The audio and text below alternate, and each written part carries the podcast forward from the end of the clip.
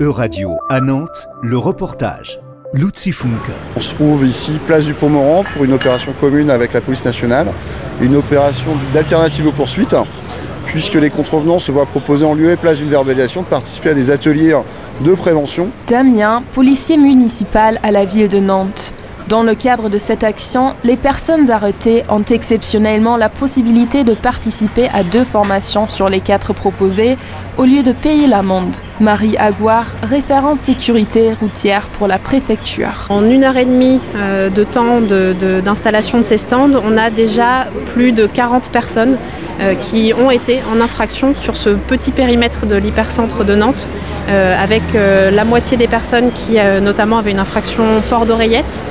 Aussi des personnes qui n'ont pas respecté les feux rouges. L'objectif, rappeler les règles de base du code de la route. Cela est d'autant plus important car les chiffres d'accidents mortels sont en hausse en Pays de la Loire. En Loire-Atlantique, nous avons euh, l'année dernière malheureusement enregistré 6 décès euh, de cyclistes sur les routes.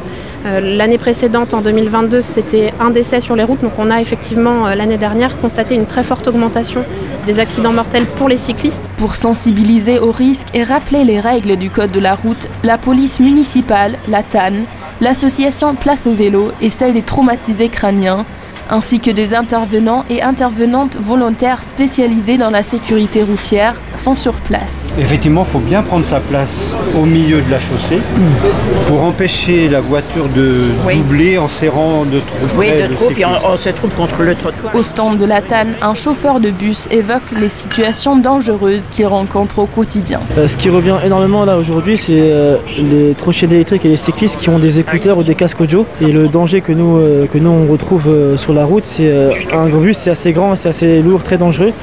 Donc on a un gong, un avertisseur sonore qu'on utilise souvent pour avertir qu'on est là, sur un changement de direction ou autre chose.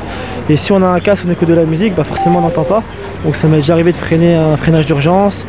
Dans mon bus, j'ai des personnes âgées, des femmes enceintes, donc c'est très dangereux.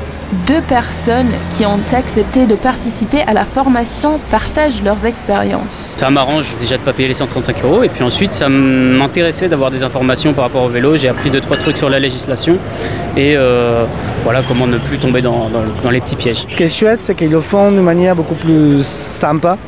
Et c'est ça qui impacte, c'est le fait de ne pas te faire payer tout de suite. Voilà, beaucoup plus solidaire, compréhensif. C'est ça qui passe le mieux, ouais. Bah, comme tout, finalement. Hein. Selon un rapport de la Commission européenne de 2023, dans l'Union européenne, de tous les types d'usagers de la route, les cyclistes sont le seul groupe à ne pas avoir enregistré une baisse du nombre de décès depuis 2010. C'était un reportage de radio à Nantes, à retrouver sur euradio.fr.